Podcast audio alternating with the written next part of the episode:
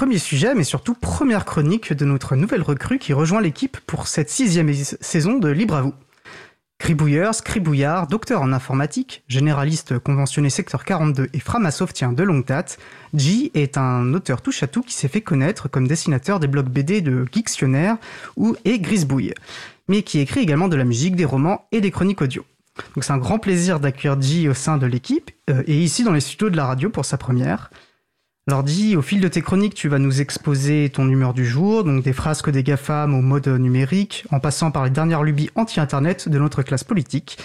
Tu vas partager ce qui t'énerve, ce qui t'interroge, euh, te surprend, t'enthousiaste, euh, toujours avec humour, nous dis-tu. L'occasion peut-être, derrière toutes ces boutades, de faire un peu d'éducation populaire au numérique. Et je crois qu'aujourd'hui, tu voudrais nous parler de pop-up et de fenêtre modale, un sujet au potentiel comique évident. Exactement. Et salut à toi public de Libre à vous donc. Pour cette première chronique, effectivement, j'ai décidé de te parler de pop-up, d'overlay et de fenêtres modales sur le web. Pour les néophytes, en gros, ce sont tous les petits trucs qu'on nous colle devant nos sites web, en général sans qu'on ait rien demandé. Alors, je suis pas à proprement parler un vieux de la vieille, mais j'ai quand même découvert le web au moment où il commençait à se démocratiser en France, aux alentours de l'an 2000. Et à cette époque, on subissait souvent une sale bestiole, aujourd'hui heureusement à peu près disparue, la pop-up. Alors je sais, je vous parle d'un temps que les moins de 20 ans, etc., etc. Donc, pour les moins de 20 ans, je précise, la pop-up était une petite fenêtre qui s'ouvrait en plus de la fenêtre du navigateur quand tu cliquais sur certains liens. En général, avec de la pub dedans. C'était assez désagréable, on passait notre temps à fermer des fenêtres intempestives et on a assez vite inventé des bloqueurs de pop-up pour faire ça automatiquement. Sauf que bien sûr, ça a marqué le début de la course à l'armement entre pubards et anti-pub.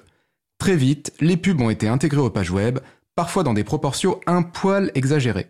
Euh, la palme dans le genre revenait sans doute à Lycos, ouais je sais, ça, ça nous rajeunit pas, hein. Lycos donc, qui, après avoir acheté les pages perso Multimania en janvier 2001, les a méthodiquement pourris avec tellement de pubs superposées qu'on finissait par chercher les 3 pixels de contenu qui dépassaient derrière les 15 surcouches de pubs. Euh, et de la pub de qualité, hein, du gif animé, strass et paillettes, voire même de la bonne vieille animation flash bien lourdingue, comme on n'en fait plus, ce qui n'est sans doute pas plus mal. Hein. Mais comme un juste retour de karma, l'ICOS a depuis fini dans la vaste poubelle du web, non sans avoir également flingué Caramel auparavant, mais c'est une autre histoire. Bref, la pub intégrée aux pages n'a en revanche pas vraiment disparu, bien au contraire. Les pubards ont juste compris qu'il valait mieux éviter de la mettre au-dessus du contenu, tu me diras, c'est déjà ça. De notre côté, on a bien sûr adopté en masse des bloqueurs de pub comme uBlock Origin, et puis les sites ont intégré des détecteurs de bloqueurs pour nous envoyer des messages culpabilisants, etc., etc. Ceci étant dit, ce serait assez injuste de résumer les overlays et les fenêtres modales, ces petites surcouches hein, qui s'affichent sur une page web, à la pub. Et non, car les webmasters rivalisent d'inventivité quand il s'agit d'enquiquiner les gens qui visitent leur site web. Par exemple, il y a quelques années de ça, moi j'avais reçu un mail d'une agence de com lambda qui voulait me vendre sa technologie révolutionnaire. Je t'en lis un extrait. Savez-vous que 70% des visiteurs qui quittent un site ne reviendront jamais? Notre technologie vous permet de capter les adresses mail des visiteurs sortants. Grâce à notre algorithme, nous analysons le comportement du visiteur pour détecter quand il va partir, et nous collectons alors son adresse mail pour le faire revenir.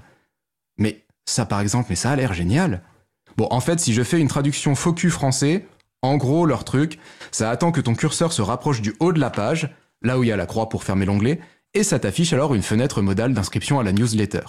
Waouh Bon alors déjà, me présenter comme révolutionnaire une techno que je peux probablement coder après un tuto de 20 minutes de JavaScript, c'est un peu gonflé. Mais en plus, sérieusement, est-ce qu'il y a une seule personne dans le monde que ça n'emmerde pas profondément ce genre de truc? Je veux dire de deux choses l'une. Soit j'allais effectivement fermer l'onglet, et sincèrement, un truc comme ça qui me saute à la tête comme un Pokémon dans les hautes herbes, ça risque pas de me faire changer d'avis. Soit j'allais juste cliquer sur un autre onglet, où j'avais juste bougé ma souris vers le haut, hein, comme ça, sans raison, bah de me faire agresser par votre fenêtre moisie, ça risque au contraire de me donner envie de fermer la page et de ne plus jamais y foutre les pieds. Non, je serais curieux de connaître le nombre de personnes qui laissent effectivement leur adresse mail en voyant ce genre de fenêtre leur sauter à la tronche. Bah, une vraie adresse mail, hein, pas euh, zizi.yopmail.com, hein, non, non. Non, combien ne sont pas tout simplement saoulés par ces incessantes demandes d'inscription à la newsletter? Bon, le mail de l'agence de com ne le précisait pas, hein, donc j'en sais rien mais je devine assez bien. Bon allez, je me calme et j'aborde un dernier overlay qui a une certaine tendance à agacer, le foutu bandeau de consentement aux cookies. Tu sais, celui où tu as le choix euh, entre accepter et accepter quand même. Euh, ou alors tu peux appuyer sur la croix, hein, ce qui veut dire accepter aussi. alors tu vas me dire, oui, mais là les sites n'y sont pour rien, c'est la réglementation, le RGPD, tout ça, tout ça, la folie administrative, on nous met des bâtons dans les roues, de toute façon on n'aime pas les entrepreneurs dans ce pays, et puis remets-moi un petit canon, Roger. Non, non, non, le fameux bandeau RGPD, c'est pas obligatoire. En fait, ça n'est obligatoire que si le site vous piste avec des petits cookies et des petits traceurs. Mais ça, les sites web sont pas obligés de le faire. Par exemple, prenons un site web au hasard. Euh, tiens, celui de l'April. Oui, c'est le hasard. Bah, sur le site de l'April, aucun bandeau d'acceptation des cookies. Eh, pareil pour le site de l'émission Libre à vous, hein, d'ailleurs. pareil si je vais sur les sites de Framasoft, de la Quadrature du Net ou de Wikipédia. Et donc si les fameux sites qui nous collent des overlays de trois pieds de long pour nous demander si on consent à se faire espionner voulaient vraiment arrêter d'emmerder les gens, ce serait simple. Arrêtez de nous pister. Mais bon, ça c'est comme pour les pop-up de pub, hein, on va pas se faire trop d'illusions. On n'a pas fini de devoir développer des bloqueurs pour toutes les saletés que les entreprises du web essaient de nous refourguer. Mais franchement, on assume. Voilà, j'espère que cette première chronique vous a plu, et moi je vous retrouve très bientôt pour une nouvelle humeur. Salut Salut Dis